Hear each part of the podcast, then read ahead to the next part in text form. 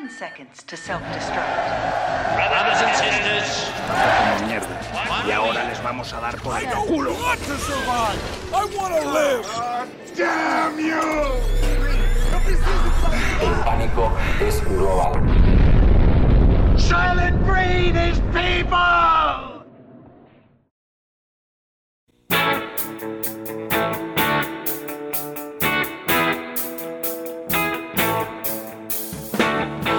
Saudações aos sobreviventes! Bem-vindos mais uma vez a Um Dia Depois do Fim do Mundo, o único podcast em que a gente assiste filmes e séries para descobrir o que vai acontecer com o futuro da humanidade. Eu sou a Ellen, ainda estou trancada no meu bunker 002, mais uma vez com o nosso amigo Rafael. Olá, gente! Ô Rafa, Oi! eu tô pensando, é, eu acho que eu vou criar minha própria tribo. Olha, qual vai ser o nome? Vai ser a tribo dos desajustados. Hum, Eu queria perguntar se você quer participar. Tem algum requisito? É seguinte. Porque senão eu quero participar. Então, tem que. Toda sexta-feira a gente faz bolo vegano e assiste sim. musicais. O que você acha? Olha. Foi um dos requisitos aí que eu pensei. Eu tô dentro, eu tô dentro, super. É. Poxa vida. Então, tá combinado. A gente já tem dois participantes, a gente precisa de mais, eu acho. que essas Hum, tribos precisam de mais. é. Ô, Rafa, falando em tribo, Hum, A gente hoje conseguiu é, assistir uma série que está estreando exatamente hoje na Netflix. exato. Que a gente ficou sabendo que é dos produtores de Dark. E a gente fez um episódio de Dark aqui. A gente gostou muito da série. E a gente falou, poxa, tem pós-apocalipse. Tem é os produtores de Dark. A gente tem que assistir, a gente tem que fazer episódio sobre isso, não é verdade? Exato. E qual que é a série que a gente assistiu então, Rafa? E a série de hoje é Tribes of Europa. A gente não sabe o título em português ainda, porque estamos gravando isso com antecedência, então desculpe. Acho que provavelmente deve ficar Tribos da Europa, mas a gente não sabe. Então, Tribes Faz of sentido. Europa é a nova aposta aí alemã da Netflix, como a Ellen falou, depois do sucesso de Dark, né? Então, essa série que está sendo criada pelo Philip Koch, acho que é assim que se pronuncia em alemão. Muito bom, muito bom sua pronúncia em alemão. Eu tô tentando Ah, muito os alemães aqui com, com o, o Google Tradutor. E, né, e vai- essa série, então, vai contar a história de três irmãos. E não, isso não é a sequência daquela animação da Pixar, tá bom?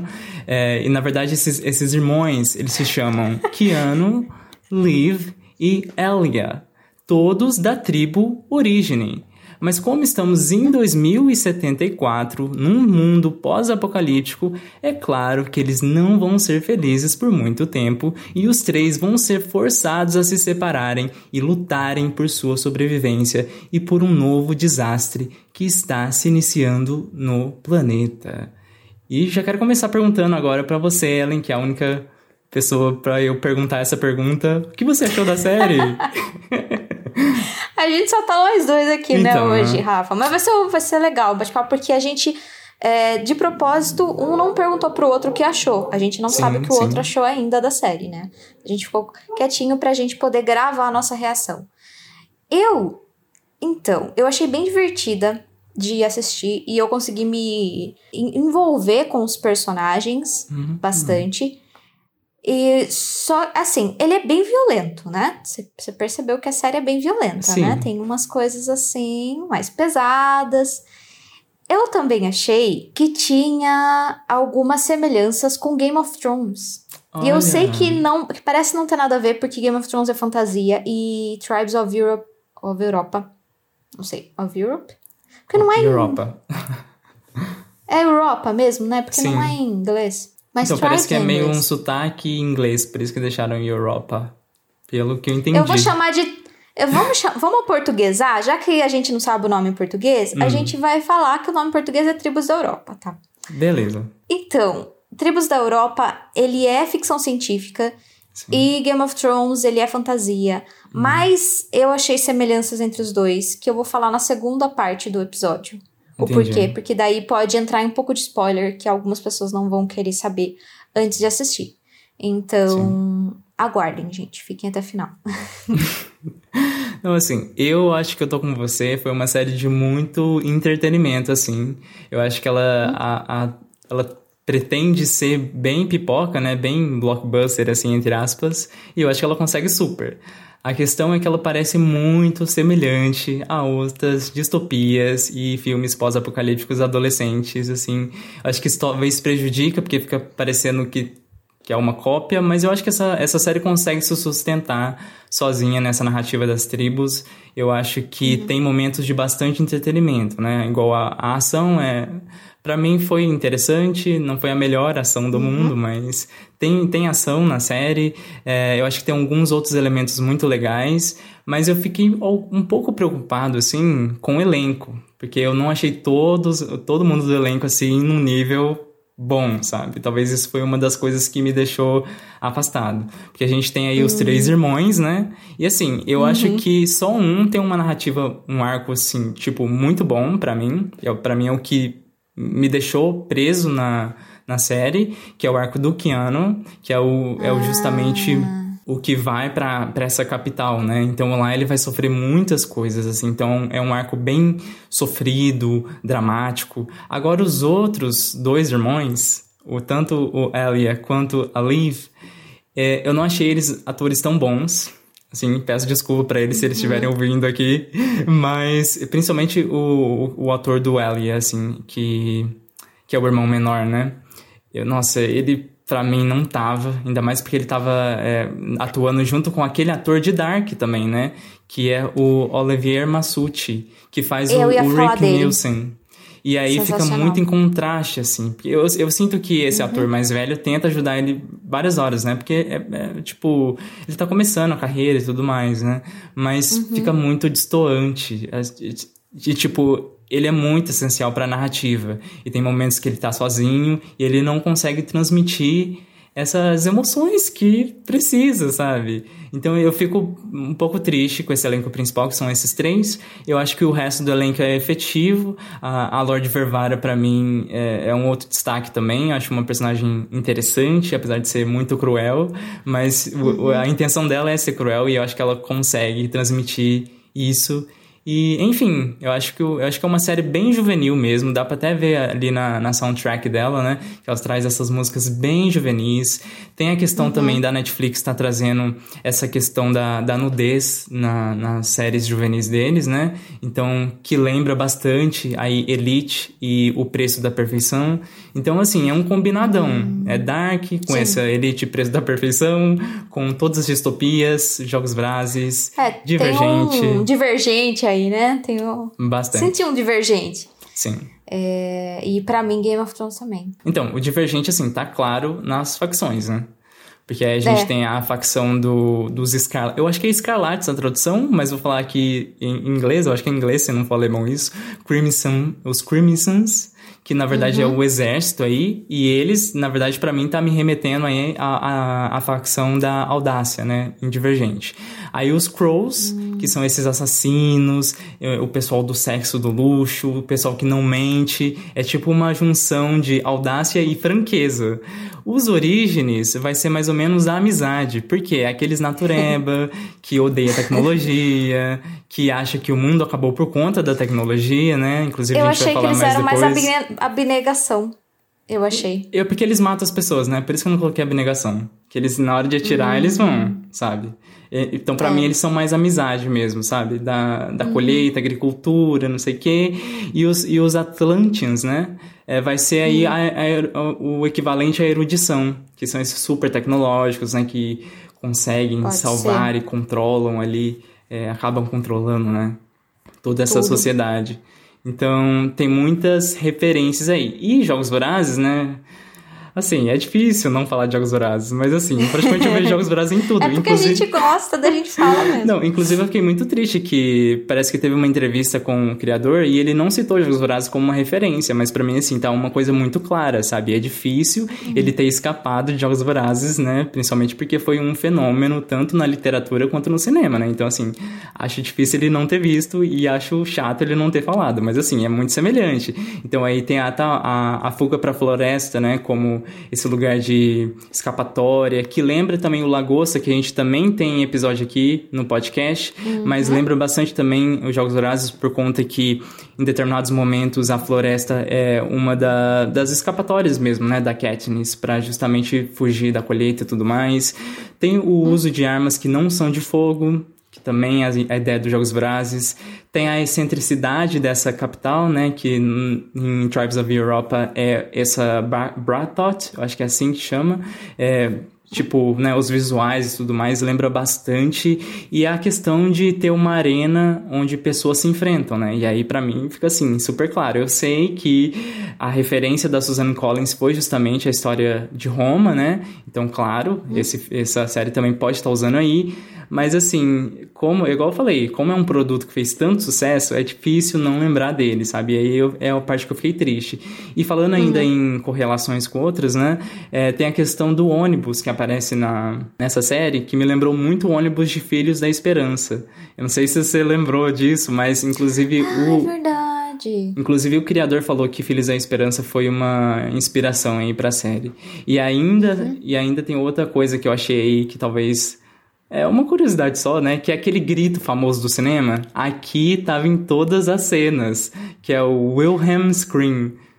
Ah, Gente, verdade. na hora que eu vi isso daí, nossa, ficou muito claro. Mas talvez, é, eu acho que não ficou Eu não feio. consegui prestar atenção nisso. Aonde? Tanto você lembra? Em qual Nossa, cenas tinha? todas as de luta, todas as de luta tinha. Na primeira cena de luta já tinha lá. Explica pro pessoal o que, que é esse grito pra. Então, pra na sabe. verdade é um grito é, que chama Wilhelm Scream, né? Que é, é um grito que ficou famoso aí no cinema pela repetição que ele tem, sabe? É um grito bem característico e ele é usado em praticamente todos os filmes de Hollywood. Inclusive, tá em Star Wars, que também é referência dessa série. Então, é, é- é o que eu tava Hum. falando que eu acho que não ficou feio aqui. Na verdade, eu acho que acabou sendo tipo uma homenagem, sabe? A todos esses filmes que usaram esse tipo de grito. Então, acho Uhum. que ficou até, até interessante, assim. Mostrou ainda mais as referências do, do criador aí da série. É, mas o grito ali é meio esquisito, né? Ele ah, ele é. Ah, ah. Não, não sei imitar. Não vou nem tentar, deixa quieto. Mas ele foi gravado pela primeira vez, eu não lembro qual filme, lembra? Você lembra? Eu não qual é? lembro. Tinha um, Não lembro. tinha um filme original, talvez a gente ache aqui. A gente vai procurando, depois a gente fala. É, deve gente. ser algum western. Pois é, é verdade. Agora você falando, ele é a combinação de várias referências, assim. E eu achei que. Mas eu gostei, eu gostei da Liv, por exemplo. Eu não achei ela tão fraca quanto o menino. Eu achei o menininho, você falou que ele é fraco, eu concordo. E que o, o, o Yurik, eu só vou chamar ele de Yurik, porque ele era o Yurik no, no Dark, mas é o Oliver Masucci. Ele é o Moses, né? É o nome, Sim, o nome sim. dele é mais fácil aqui, né? É Moses. É, Moses. É até mais fácil. Mas ele. Ele é ótimo, né? Porque não lembra o Yurik de maneira nenhuma. Ele tá fazendo aqui um papel de um malandro, que sempre tem que ter, né? Uhum. Sempre tem que ter meio um Han Solo ali no meio. Ele é um, ele é um tipo Han Solo. Sim, sim. É, em vários filmes tem esse tipo, porque ele traz. E você tem que trazer um ator carismático pra fazer. Uhum. Porque o malandro, ele é um anti-herói, ele, ele tem umas algumas atitudes não tão nobres, mas ao mesmo tempo você gosta dele, porque ele tem também, é, é, você vê que ele tem boas intenções, Sim, ou sim. ele tem um sofrimento ali por trás, ou alguma coisa que redime ele aos olhos do público, né? Uhum. Então ele faz certinho, ele tem todo o carisma e eu não imaginei que ele fazendo o Yuri, que aquele cara lá que era muito mais sério, ele era um detetive no Dark, muito mais Sim, sério, sim. e traía a mulher, e é um sofrimento, depois é só sofrimento na vida desse cara Uhum. em Dark.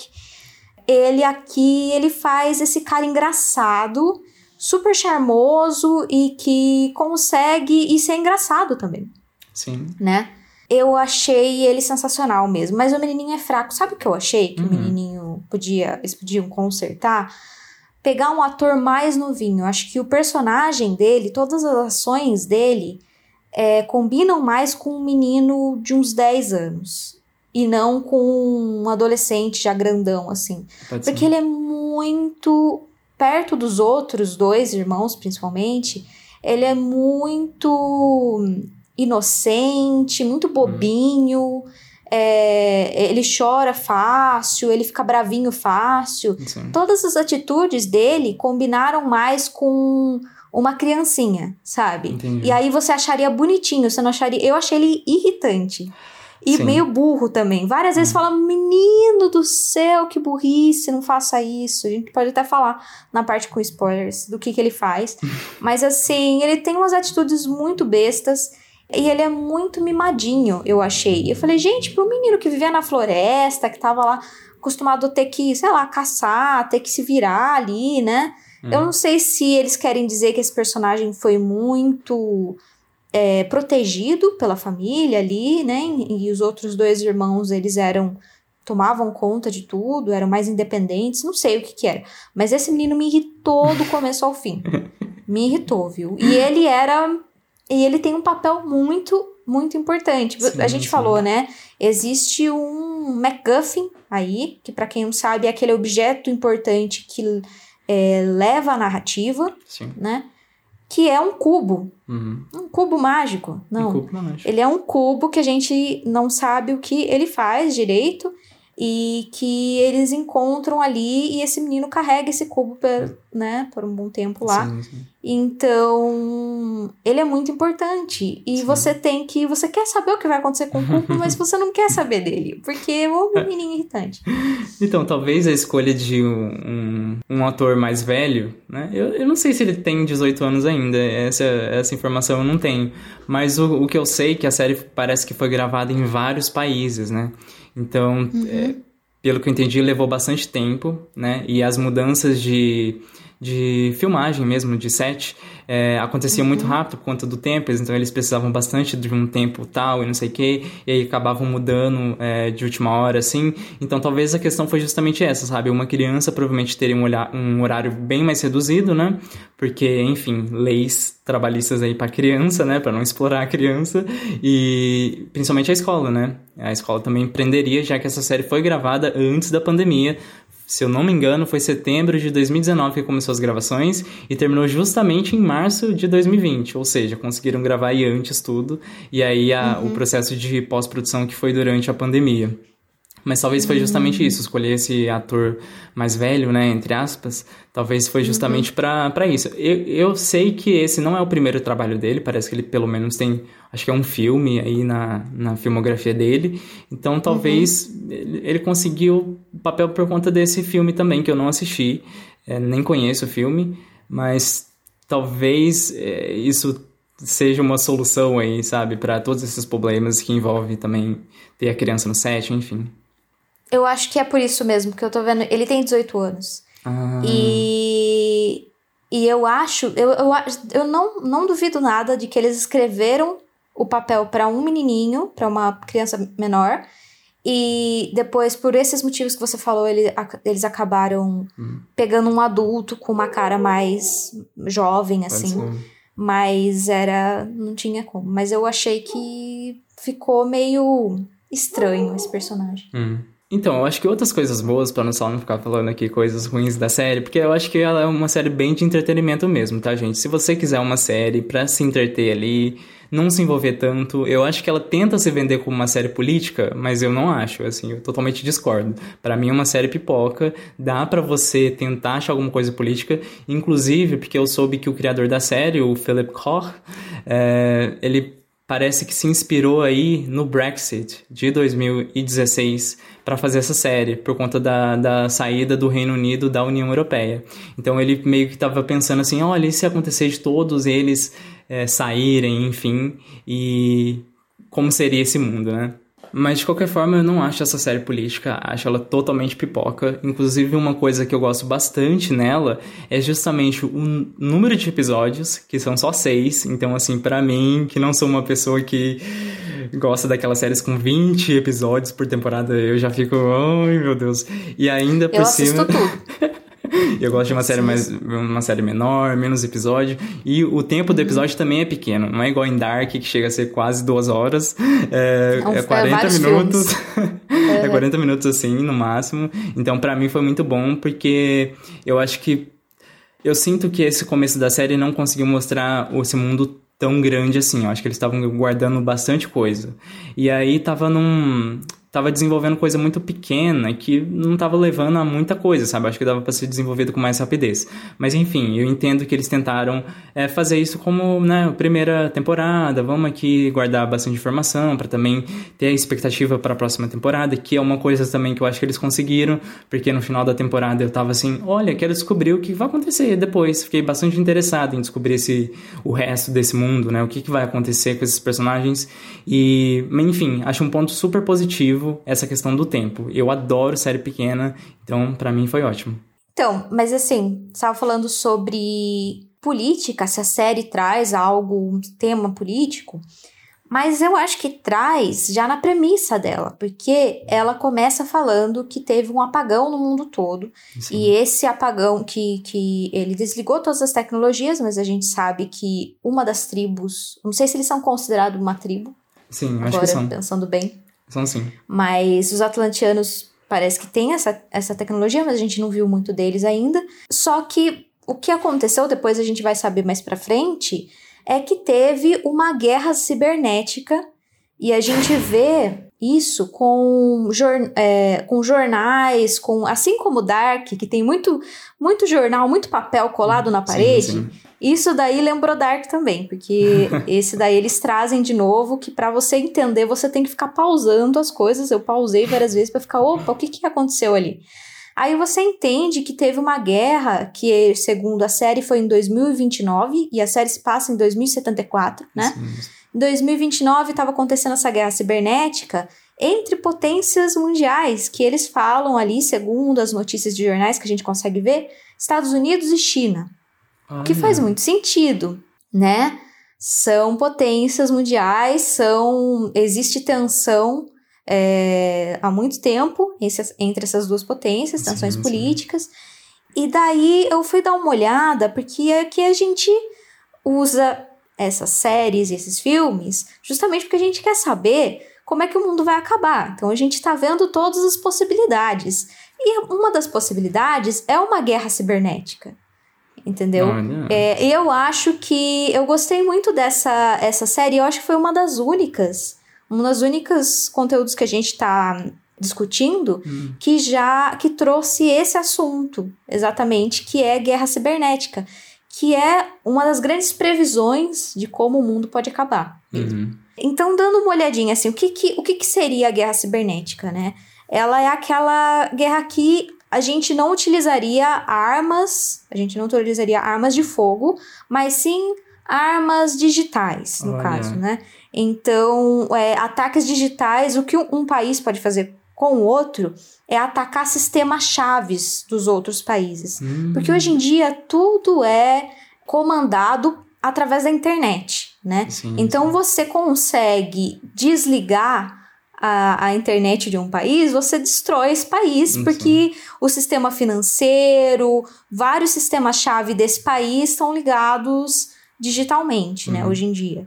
É, então, e esses ataques eles podem ser usados para roubar, para alterar informações e para é, desmantelar essas estruturas essenciais do país, certo? Sim, então, se você sim. conseguiu colocar esse vírusinho ali, acabou, né? Então, os países eles têm cada vez mais investido em cibersegurança. Hum. Porque é a mesma coisa de, nas épocas de todas as guerras, da Guerra Fria e de todos a história do mundo, os países sempre acumularam armas. É, então agora eles acumulam armas cibernéticas e Olha. também eles se protegem é, através da cibersegurança, porque várias pessoas estão achando que esse vai ser realmente o futuro, sabe? Olha. Então, a gente não pode esquecer também que a indústria bélica ela é uma das indústrias com maiores recursos financeiros uhum.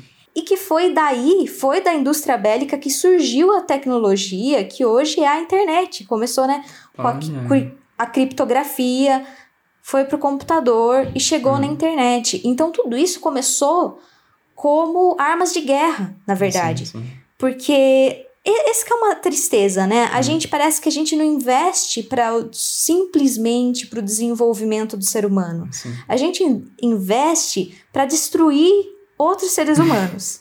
Isso daí é facinho de conseguir investimento, entendeu? É, então, é o único jeito de você conseguir dinheiro, às vezes, muitos, muitas descobertas científicas foram descobertas através desses laboratórios militares, Uhum. sabe? Porque é o único jeito de você ter dinheiro para ciência, é Exato. através da- de guerra, Rafa. A própria Ai, Guerra Fria, né? Que na verdade acabou sendo essa corrida tecnológica, mas foi movimentada justamente por conta de uma disputa entre dois países aí, entre dois sistemas de governo, né? O capitalismo e o comunismo. Uhum. Então, enfim, essa é a única. Então, a, a internet, o computador, todas essas, essas tecnologias saíram da indústria bélica, começaram ali. E então faz todo sentido que elas sejam hoje em dia usadas como armas ou possíveis armas para essa guerra futura que pode acontecer. Sim, então sim. eu acho que pode muito acontecer o que tá falando na, na série, sabe? Tem algumas notícias, por exemplo, daí te- tem um, um, um exemplo do que aconteceu em 2017 com os Estados Unidos se juntou com Israel. Israel também é uma grande potência tecnológica. Assim. E a gente, enfim, qualquer dia a gente pode falar de alguns problemas. Tem muito problema lá, e, e- né? Mas isso fica para um outro dia. Quem sabe a gente não pega um filme que, que fala sobre esse assunto. Sim, sim. Mas é, Estados Unidos e Israel se juntaram e em 2019 eles atacaram o programa, o programa nuclear de, do Irã. Hum, Mas literalmente, Rafa, com um pendrive, é, aquela, um, um olha, USB, né? Sim. Um pendrivezinho ali numa estação nuclear do Irã que ferrou tudo, né? Alterou lá os componentes Nossa. e para que era, que era super importante para o funcionamento ali e acabou prejudicando esse programa nuclear. Um ano depois, esse mesmo vírus que foi criado nos Estados Unidos como uma arma militar acabou começou a pipocar em várias partes da Europa. Aí o Olha. povo ficou assim, ué, mas o que que tá acontecendo? É os Estados Unidos que tá atacando? O que tá acontecendo? Não, diz que criminosos cibernéticos, os, os hackers, conseguiram pegar esse vírus e utilizar para outros meios ali, para conseguir pegar algumas informações de pessoas e Nossa. utilizar. Ou seja, essas armas militares feitas para os países para atacar outros países. esse- essa que é a questão de, da guerra cibernética. Porque essas armas podem ser utilizadas por pessoas que não são militares, mas que entendem é, é, que são hackers, que entendem do assunto, para uso próprio. hum, É tipo pegar uma, uma super arma militar, tipo uma arma de fogo, imagina. Uma super arma militar e alguém que é muito bom nisso conseguiu, consegue roubar essas armas militares e usar para atirar no povo por aí, por exemplo. Sabe? O avião, né? Santos Dumont não tem aquela lenda que o Santos Dumont meio que chorou quando soube que a invenção dele estava sendo usada na, na guerra. A guerra. Uhum. É, mas aí é o contrário, porque daí são, foi criado por militares e usado por pessoas que não são militares, são hackers. É. Agora, um outro, um outro ponto de vista dessa guerra cibernética que a gente pode ter são coisas que a gente sabe que aconteceram nos últimos anos e que é, foram grandes escândalos aí, a gente soube em jornais, mas não é todo mundo talvez esteja prestando atenção. São coisas muito importantes porque afetam diretamente a nossa vida. É, não que grandes guerras, se for ocorrer uma grande guerra cibernética, vai afetar com certeza a nossa vida, isso tenha certeza. Sim, sim. E aqui no Brasil, como sempre, a gente vai estar mais ferrado do que todo mundo, né? A gente, tipo, é, né? Acontece um negócio grande no, no, no mundo todo, no Brasil tá um pouquinho pior, né? Aqui Ou tá um pouquinho pior. Ou não, porque já teve uma guerra cibernética aí, nesses últimos tempos, últimos anos, que foi a guerra de memes. E os brasileiros venceram essa guerra. a gente tem que lembrar disso, é Eu uma vitória a única- significativa. Essa é a única guerra que a gente tem as armas Sim. né? Que é no caso nosso senso de humor, as, as armas pra gente vencer é a guerra de memes, é verdade. Mas, enfim, é, é utilizar, é, o, o problema é utilizar essas, essa maneira de você coletar informações através da internet, já que todas as nossas informações agora estão na internet, como uma arma política. E é isso que foi utilizado na época do Cambridge Analytica. Eles são essa empresa que foi criada para análise de dados e eles acabaram afetando, manipulando 50 milhões de perfis do Facebook Nossa. na época da, da eleição do Trump, Ixi. né? E o que que acontece? Era um era tipo um aplicativo do Facebook que fazia que esse cara que ele é um um psicó, um psiquiatra, só que ele é russo, Rafa. E Hum. ele é um professor de psicologia. Então eu não sou boa na, nas pronúncias que nem você, eu vou falar de qualquer jeito, mas enfim, é o Alexander Kogan. Vamos chamar ele de Kogan. Ele, esse professor de psicologia, ele fez um quiz. Sabe esses quiz tipo do BuzzFeed? Que você Sim. fala assim, qual é o tipo, qual é a princesa da Disney que você é? Qual é não sei o que, sabe? Esse tipo de coisa. Sim, sim. E a gente vai lá e a gente é tonto e responde. E daí o pessoal tá pegando, pode estar coletando dados da nossa Então, personalidade e a gente nossa. não sabe. A gente fala, ah, eu sou Ariel, ah, que coisa. Mas enfim, é, ele fez uma coisa assim, eu acho que já sabendo do nosso impulso em responder quizzes, sabe? Hum. E eu acho. E daí ele colocou no Facebook.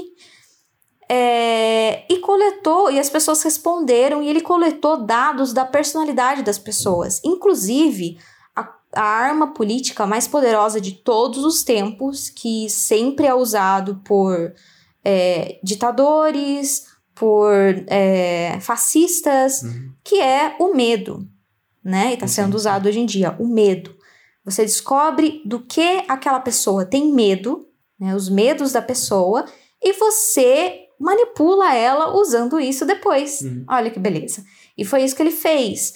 Então, o que, que acontece? A gente sabe que nos Estados Unidos, por exemplo, é, eles têm um, um problema também grande de desigualdade social, eles têm todos os problemas que eles não têm políticas públicas de saúde, por exemplo, de educação é também muito defasado lá, o pessoal tem. é, não que a gente esteja muito melhor aqui, mas a gente tem, por exemplo, o SUS, que sim ainda é melhor do que o que eles têm lá, que é Com nada certeza. né? E eles estão. As pessoas que conseguem fazer uma faculdade, elas saem com uma dívida estudantil absurda. E a gente teve aqui, na, numa época, o FIES, que era com, tipo, juros super baixos, era uma coisa assim que não tinha nem, nem comparação, porque era um investimento do governo também, esse empréstimo, para a pessoa sim. poder se manter o FIES. E já teve, a gente teve uma época melhor com políticas públicas para inclusão de mais pessoas no ensino superior, né? Podia ter mais, enfim, mas em todo caso, eles têm todos esses problemas lá. As pessoas que são mais conservadoras, eles acabam é, aceitando que a culpa da vida deles não tá muito boa é, por exemplo, dos imigrantes. Os Sim, imigrantes estão chegando lá e o que eles ouvem falar para controlar esse medo, então, politicamente, a maneira como eles sempre foram é, manipulados é ouvindo que, olha, esses imigrantes estão vindo aqui para assassinar, para roubar seus empregos, para estuprar mulheres, pra, sabe? Então, eles acreditam nisso. Então, eles têm um grande medo dos imigrantes que vão chegar lá e estão roubando e estão bagunçando tudo. Eles, são, eles trazem doenças, eles fazem isso, eles fazem aquilo. Os dados dizem que isso não é verdade. Os imigrantes, na verdade, eles cometem muito menos crimes que os americanos verdadeiros, porque eles têm medo de serem deportados. Então, eles acabam até os, é, é, pagando é, impostos a mais do que os próprios americanos. Sim. Eles têm medo até de sonegar imposto, eles têm medo de qualquer crimezinho, justamente, e acabam trabalhando muito mais por muito menos. Sim, sim. É, a realidade é diferente do que daquilo que eles são alimentados. O que, que acontece? A Cam- a Cambridge Analytica pega os dados do medo dessas pessoas, por exemplo, de imigrantes, e usa isso para difamar o outro lado, sabe? Hum, É, que no caso, na época, foi a Hillary. É, E, e outras, várias outras mentiras que eles colocaram, mas eles conseguem fazer a pessoa clicar colocando exatamente aquelas coisas que a pessoa tem mais medo e que confirmam já todas as coisas que, as pessoa, que a pessoa já acreditava. Entendeu? Se você tem já, se você tem um perfil psicológico da pessoa e você sabe já no que ela acredita, mais ou menos como que é, é, ela pende religiosamente, politicamente, você consegue alimentar as pessoas com o que elas querem ouvir, elas vão clicar nisso, elas vão assistir é, esses vídeos, elas vão ver, até em forma de meme foi feito, sabe? Até Sim, em forma sim. de, sabe? E, e daí pinta o adversário político como um demônio, às vezes literalmente, servidor do demônio, que mata criancinhas em rituais sim. satânicos, tudo isso. Tudo, claro, mentira. É, mas aí as pessoas acreditam e forma aquele medo da pessoa do adversário ganhar. E daí, pronto, a eleição tá ganha. E, e foi feito isso. Foi, um, foi descoberto Que bom. porque o Facebook não poderia estar na política do Facebook que eles não podem é, ceder nossos dados para terceiros. Sim. E isso foi utilizado, foi utilizado por essa empresa para como arma política. Ele foi é, entregue para um candidato, no caso a presidência, e é, foi um grande escândalo, que foi o escândalo da Cambridge Analytica. Eu é, incentivo que vocês procurem mais sobre isso. Aqui no Brasil, a gente sabe que existe o que eles chamam, estão chamando de gabinete do ódio, Uhum, sim. por um, um nome melhor, que também tem várias tem vários perfis falsos de WhatsApp, vários números que eles geram e eles acabam também usando aqui o WhatsApp que é mais muito mais disseminado aqui no Brasil, ele não é muito nos Estados Unidos. Nos Estados Unidos é barato, por exemplo, mensagem de texto. Então eles sempre usaram mensagem de texto. Então nunca teve esse negócio de grupos. O WhatsApp ele é muito, ele é muito usado aqui e é usado na Índia também, sabia? Olha. E, e ele também é usado como arma política na Índia. Dessa mesma maneira. Então, a mesma coisa. É, se espalham é, as fake news, né? Espalham mentiras sobre certos candidatos, sobre certas pessoas, através de vídeos do WhatsApp, através de áudios, inclusive anti-ciência, né? Mentiras sobre o vírus, sobre a vacina, sobre a gente, a gente sabe o que acontece. Então, se você for pensar em tudo isso, é uma espécie. Você, você usar a, a internet como arma política dessa maneira é uma espécie de guerra cibernética. Sim, com certeza. Entendeu? Porque daí é completamente antiético. Uhum. Ah, é, uma, é uma maneira bem inteligente, na verdade. As pessoas caíram. Né? A prova tá aí, quem, quem, quem foi eleito tal. Então, eu, eu acho assim que se a gente for seguir pensando também nesses hackers que conseguiram pegar essas armas militares e utilizar para proveito próprio, então eles também estão aí atrás de dados, atrás de dados às vezes de cartão de crédito, às vezes os seus dados, sabe, de várias coisas de hackear câmeras. Por isso que eu me chamo de paranoica, mas eu, eu tapo todas as minhas câmeras, gente. Porque é uma coisa, não é uma coisa nem difícil de se fazer. Você dá uma olhadinha em tutoriais do YouTube e você acha alguma coisa assim. Então eu acho que seria mais para esse lado, sabe? Eu não sei qual seria o próximo passo dessa guerra cibernética, sabe, Rafa? Olha. Mas é, é assustador, sabe? Eu Uhum. acho.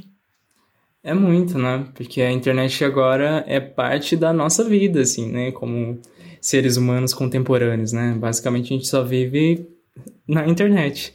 Então é muito fácil a gente cair na, nas fake news, ainda mais com governos tirando cada vez mais eh, o incentivo à educação, né? Então, é, todo isso que está acontecendo de cortes, de investimento na educação e tudo mais, é, ajudam na alienação das pessoas, né? E Uhum. aí é uma coisa muito triste. Eu, eu não tinha conseguido ver é, essa questão aí na série. É, você falou que viu pela, pelas notícias, né?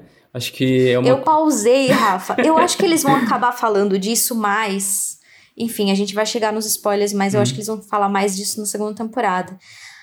É, tem uma outra tem uma outra coisa que eu achei muito legal procurando porque daí você sabe como que eu sou né daí eu começo a Sim. pesquisar as coisas e enfim daí não dá para não paro mais Eu achei uma notícia do de um site chamado ofuturodascoisas.com e eu achei muito legal porque é um artigo escrito. Deixa eu ver o nome da moça. É, o nome dela é Lídia Zuin, ela é jornalista e pesquisadora em futurologia. Olha. Rafa, eu quero, eu quero ser pesquisadora em futurologia, que é mais ou menos o que a gente tá fazendo aqui, eu acho. A gente quer saber o Olha, futuro. talvez, hein? Ela é mestre em semiótica, doutorando em artes visuais. Nossa, ela é um monte de coisa. em todo caso, ela escreveu um artigo sobre o exército francês.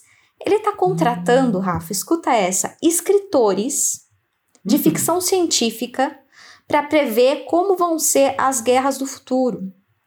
Olha. O exército francês. Eu vou falar de novo, eu repito. O exército francês está, está contratando escritores de ficção científica para descobrir como vão ser as guerras do futuro. Eu achei isso sensacional, Rafa. Porque é isso que a gente faz aqui. A gente não tem dinheiro para contratar escritores, mas a gente pega as obras que falam de, do futuro, porque a gente também, igual o exército francês, a gente quer saber como que vai acontecer, Exato. entendeu? Eles, mas, mas diz que é isso. E daí tem até fala de uma escritora de vários, de vários lugares eles estão contratando escritores, não só da França. E tem uma escritora brasileira que ela foi chamada para esse Olha. trabalho e ela se negou por uma questão ética. Ela tem sim. medo de ela inventar alguma coisa muito mirabolante, mas que seja que possa ser possível com alguma tecnologia do futuro e que ela esteja em vez de prevendo alguma coisa para prevenir, Hum. ela esteja inspirando alguma coisa ruim, Nossa. entendeu? Eu achei sensacional, eu achei, tipo, muito ética essa, essa escritora. Mas eu, eu, eu achei muito boa essa notícia de que eles estão tentando, porque é verdade, né? Existem tecnologias que foram previstas em obras de ficção científica e depois foram inventadas. E eu acho que muitas pessoas se inspiram. Por exemplo, uma criança tá lá assistindo Star Trek Sim. e é muito fã de Star Trek. Aí eles têm esses transmissores em que eles falam que é sem fio, é tipo um telefone sem fio, Hum, que eles falam em todos os lugares, que daí você olha. E aí essa criança, ela cresce gostando muito de ciência por causa da ficção científica. Ela se torna um cientista e ela vai lá e inventa o celular. Que Exato. foi o que aconteceu. Então, eh, a gente precisa essa questão, né, de se desfazer das de ciências humanas. Hum. É, a gente precisa da história, a gente precisa da filosofia e a gente precisa da literatura, porque eu acho que ela alcança coisas que a ciência ainda não alcançou Sim, sim. sabe? É, tem coisas que matematicamente a gente ainda não chegou lá, às vezes racionalmente a gente não- ainda não chegou lá, mas a sensação, o sentimento ou a imaginação e a cri- criatividade humana chega lá, sabe? Sim. Então, olha aí a importância das ciências humanas, tá, pessoal? Para quem se desfaz, para quem acha que ah, só engenharia. Tá certo que, né, dinheiro a gente não ganha, né, Rafa? Mas eu acho eu acho muito bom. essa Nossa, mas que maligna essa estratégia aí, hein? Não, não gostei, não. Mas, né, se o exército francês quiser ouvir aí nosso podcast, a gente também fala sobre isso, né? Então não precisa fazer obras novas. Já existem tantas obras aí falando de futuros, enfim, pós-apocalipse. É só ouvir aqui, a gente... Acho que a gente pode investir em começar a falar em francês, né, Ellen? Talvez seja um jeito de atrair eles. Será que o exército francês tá, usi- tá ouvindo nosso podcast, Será? Rafa? Será? Será que eles estão entendendo? Não. Porque senão a gente É. realmente vai ter que ir pro francês. Rafa, eu acho que eu vou, eu vou aprender a, a falar em francês. É, eu também. E os próximos episódios a gente vai falar tudo em francês. A gente vai ajudar o exército francês. né? Não, não, Rafa, não, Rafa. Olha o que você tá me fazendo pensar. Não, que isso. Sai daqui, exército enfim. francês. A gente já sabe que os russos, eles, eles ouvem, né? Aí, É. a- Aliás, um abraço aí pros hackers russos. E os americanos, com É, certeza, né? Nada contra. FBI. É, os americanos é. né, agora. Mas é assim, por isso que eu, que eu fecho a minha câmera, gente. mas, gente, vamos então agora pra parte que a gente vai falar spoilers. Aliás, nesse podcast a gente fala sempre de spoilers desde o começo. Mas como é uma série que acabou de estrear, aliás, ela está agora no Netflix. Netflix não está nos pagando nada para fazer esse comercial, mas se quiser, Netflix, estamos aí. A gente adora assistir coisas novas e a gente, sabe, divulga suas coisas aqui. Pode, sabe, pode mandar aí um e-mail para nós, estamos esperando. Mas em todo caso, a gente indica que vocês assistam primeiro, porque tem coisas muito específicas que a gente não quer estragar para vocês. Uhum. Mas a gente vai estragar agora na nossa sessão com spoilers, tá bom? Então agora a gente vai falar. A gente vai tentar não falar de algumas coisas muito chave, né, Rafa? Sim. Que eu sim. acho que tem umas, umas viradas aí que a gente vai evitar. Mas em todo caso, como a internet, o jeito que a internet é, tudo é spoiler, né? Então, Então a gente vai falar mais detalhes da história. Se você não quiser ouvir, pare, pause agora, vai assistir, são só seis episódios, e volte aqui depois e escute o que a gente achou da série com spoilers. Isso. Eu posso falar agora sobre o porquê que eu achei. é, eu achei semelhanças nessa série com Game of Thrones. Hum, sim. Então, o que que acontece? Esses três irmãos, eles vivem ali na floresta, muito mais feliz.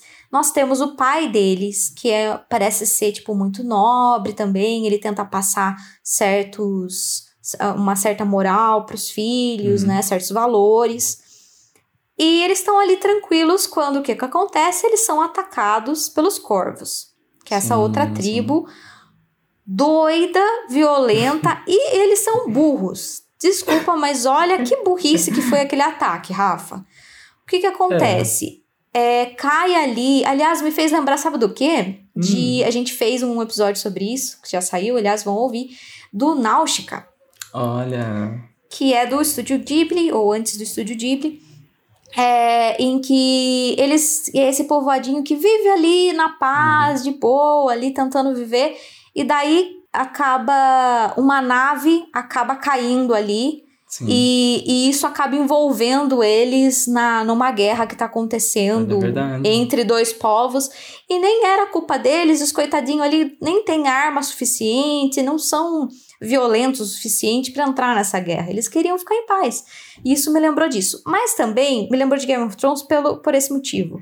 Eu acho os Orígenes muito Stark. Eles são muito Starks. Porque eles são uma família com a sua moral, que estavam ali de boa, e que a gente torce pra eles, porque eles parecem que são os únicos, assim, mais bonzinhos mesmo ali. E eles caem no meio de uma violência, de uma loucura, separa os irmãos, Sim. cada um para um lado, né? E eles têm esse negócio de, ah, a gente sempre vai ficar junto. E os Starks tinham aquele, ah, a, a Matilha deve ficar junto também, não sei o quê.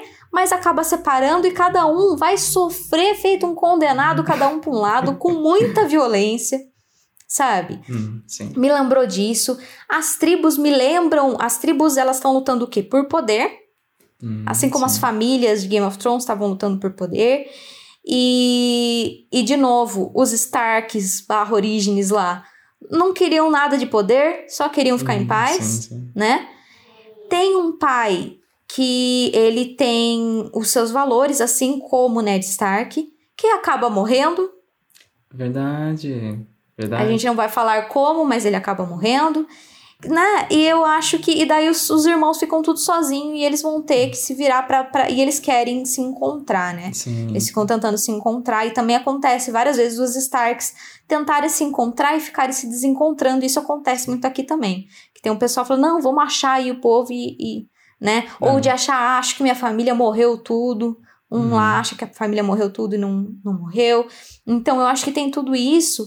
E, e a violência, às vezes gratuita, desculpa falar. Você achou muito violento? Eu, eu não sei a Ai. classificação indicativa dessa série, inclusive. Olha, tem uma cena que a gente não pode falar, mas que eu achei a mais psicologicamente violenta. Que Da é uma arena. coisa que acontece com o irmão Keanu. Isso, Ah, a tá. cena da arena. Tá. Eu achei a cena da arena muito psicologicamente, tipo, des- destrói do jeito que algumas cenas em Game of Thrones destrói também, Entendi. sabe? Você psicologicamente, você fala, ah, mano, poxa vida. Às vezes não é nem o que tá acontecendo exatamente, Uhum.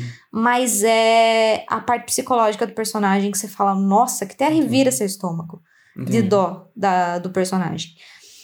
E também esse negócio deles terem as suas características, cada tribo, sabe? Uhum, então, os corvos, por exemplo, eles não mentem. Assim como os Lannister sempre pagam suas dívidas, sabe? Então, essas, essas coisinhas assim, eu acho que eles.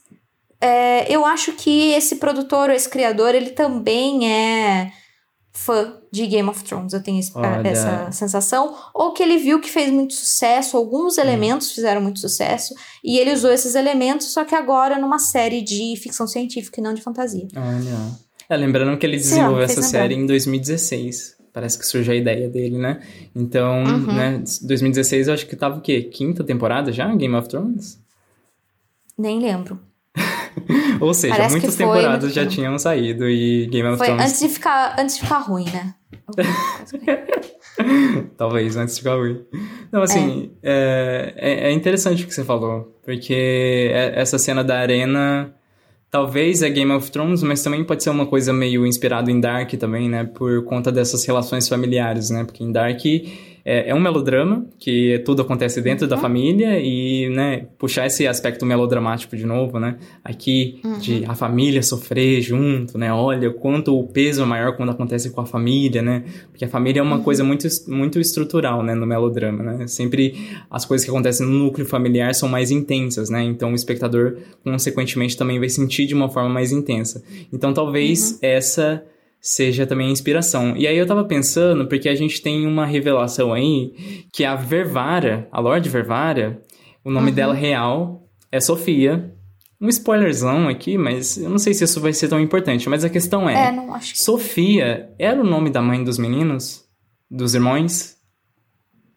Porque senão. Eles não falam o nome, né? Então, eu acho que não falou o nome, né? Porque senão vai ser tipo Não. aquela revelação super dark. Que o filho e a mãe tiveram relações sexuais. Não, Olha eu as acho que coisas não, que é perigoso sair. É, aí ia ser super Game of Gente. Thrones mesmo, né? Nossa. Não, eu, tava, eu tô até dark. procurando aqui se, se tem. Eles não falam. É, mas assim, ah, o negócio da mãe. Esse é um spoiler, mas eu acho que a gente também pode falar, porque Hum. ficou meio no ar. Que é. Os Orígenes, eles foram fundados pela mãe da- das três crianças lá, né? Sim, sim. E ela aparentemente morreu.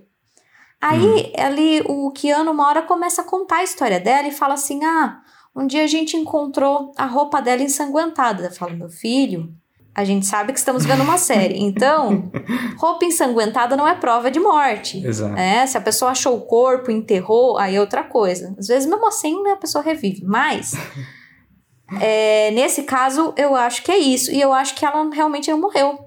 Então, É, mas, ela, mas a moça ali é nova. A Vervara. Eu achei que ela é nova. é, eu não sei. Pra ser. Sei. ser. Porque ela devia. E o, o cara ia. Imagine, o, o pai da família tava lá e ele devia. Ele iria reconhecer ela. Mas, é, pode ser. Pode ser, é verdade. É, eu acho que essa teoria Ah. não. É, Vamos- tomara que próxima não, né? Teoria, Rafa. É um pouco estranho demais. Mas. Mas enfim, e daí tem esse. Os atlantianos, né? Eles caem então nessa. No lugar ali onde os orígenes estavam. Tá um atlantiano todo machucado. O menino pega, é, acaba ajudando ele, levando lá pra dentro. E ele tá com um cubo. Que é a Sim, coisa sim. mais importante dessa série toda, que é o que vai fazer todo mundo, toda a história caminhar. E Exato. todo mundo vai atrás desse bendito desse cubo, que é muito importante o cubo, não sei o que lá do cubo. E o menininho, o mais imprestável da história, é o que tá com, com o cubo. Ele coloca dentro da bolsa dele e, e ele acaba fugindo. Hum. E o que que acontece? Os corvos vão atrás desse cubo e o líder dos orígenes, o pai das crianças, vai lá e fala assim: ó, a gente não quer confusão. O atlantiano que vocês estão procurando tá aqui. A gente entrega ele. O que, né? E vocês vão embora. O que que eles fazem? Eles matam todo mundo, Rafa. Aí sobra alguns e eles ficam assim: cadê o cubo? Ah, não, ninguém falou nada. Ah, então vamos levar vocês de escravo mesmo.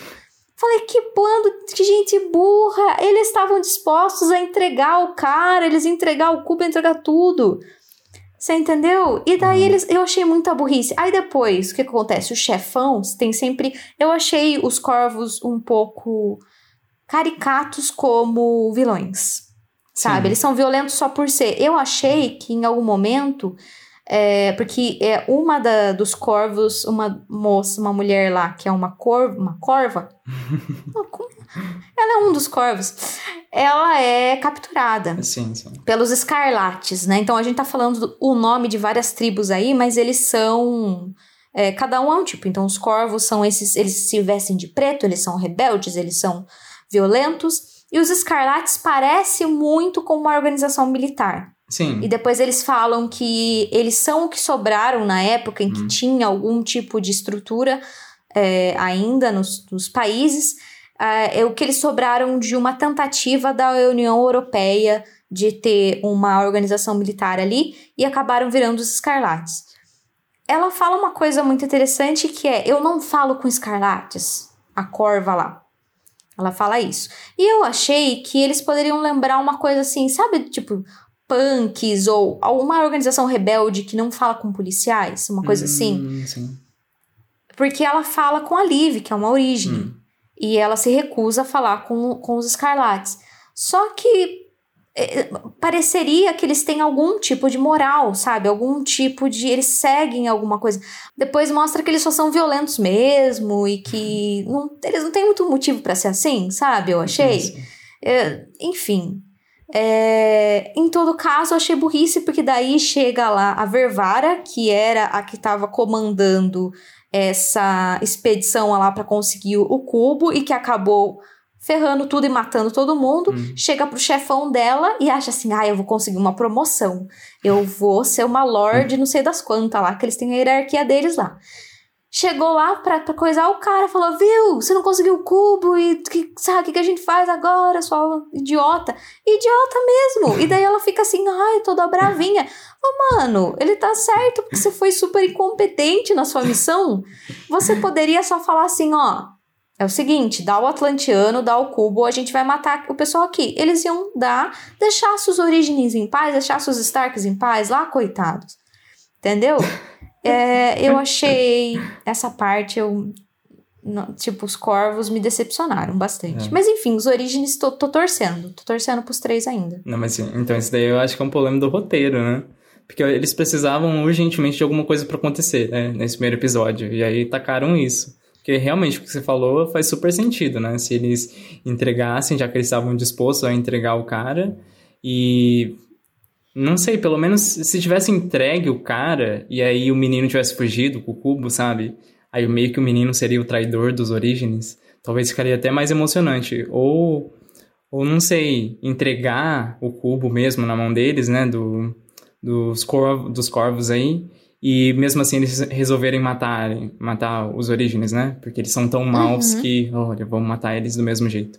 Mas realmente eles, muito, muito bobo, mas é, eles precisavam de alguma coisa pra acontecer, né.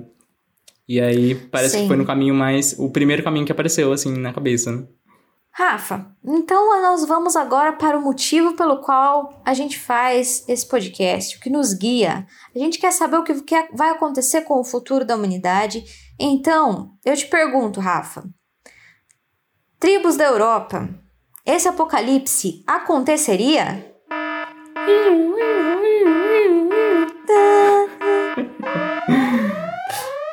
Gente, eu acredito super que vai acontecer, porque o apocalipse dessa série é justamente um apagão, e aqui no meu bairro acontece apagões toda hora, então com certeza isso é um, um sinal de fim dos tempos, e vai acontecer, agora só resta saber se eu vou estar vivo, né, depois desse apagão, pra formar aí, pra compor a tribo da Ellen. Espero que a gente consiga.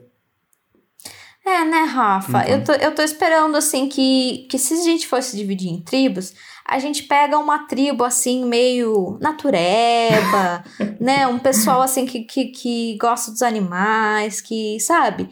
E a gente se junta. Mas eu tô com medo, Rafa, da nossa tribo se ferrar que nem os Orígenes. Porque a gente vai se esconder na Verdade. floresta, vai vir um povo, sabe? Um povo violento, essas coisas. Eu não sei.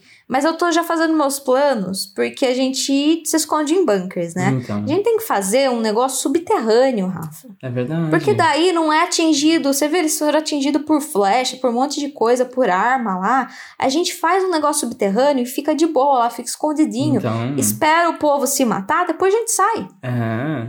Não, a gente provavelmente seria mais os atlanteanos, né? Escondidos. Não tão à vista. Então, essa que é a questão. A gente não sabe o que aconteceu com esses Olha. atlanteanos, o que eles são, quem são, o que comem, Então. o que fazem, né? Como se reproduzem. A gente não sabe. A gente viu um e ele tem uma roupinha meio espacial. Não sabemos Uhum. se, ele- se eles estão em outro planeta, o que, que acontece com eles. É, mas ele tem uma, uma- sabe, enfim. Então. E também tem uma tribo que vai aparecer mais pra frente, a gente não vai falar, mas é a minha favorita. E você vai ter que assistir o final pra saber qual é a minha tribo favorita. Eu gostei dos Orígenes. Hum. Gostei deles porque gosto do- de um Stark ali, um pessoal, olha, ah, uma família com certos valores, com, sabe, só querem ficar na paz, não querem matar ninguém. Hum. Eles plantam a comidinha deles lá, tá tudo bem.